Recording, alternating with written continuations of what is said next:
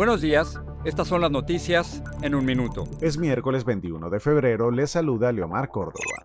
El cadáver de Audrey Cunningham, de 11 años, fue hallado en un río este martes, cinco días después de que la niña desapareciera en un pequeño pueblo de Texas. Las autoridades prevén presentar cargos contra un amigo de la familia.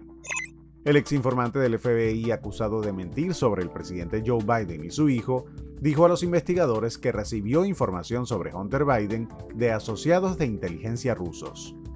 Cuatro días después de que un juez ordenara al expresidente Donald Trump pagar 354 millones de dólares en su caso de fraude civil, la fiscal general de Nueva York, Leticia James, dijo estar dispuesta a embargar los bienes del exmandatario si no es capaz de pagar la multa.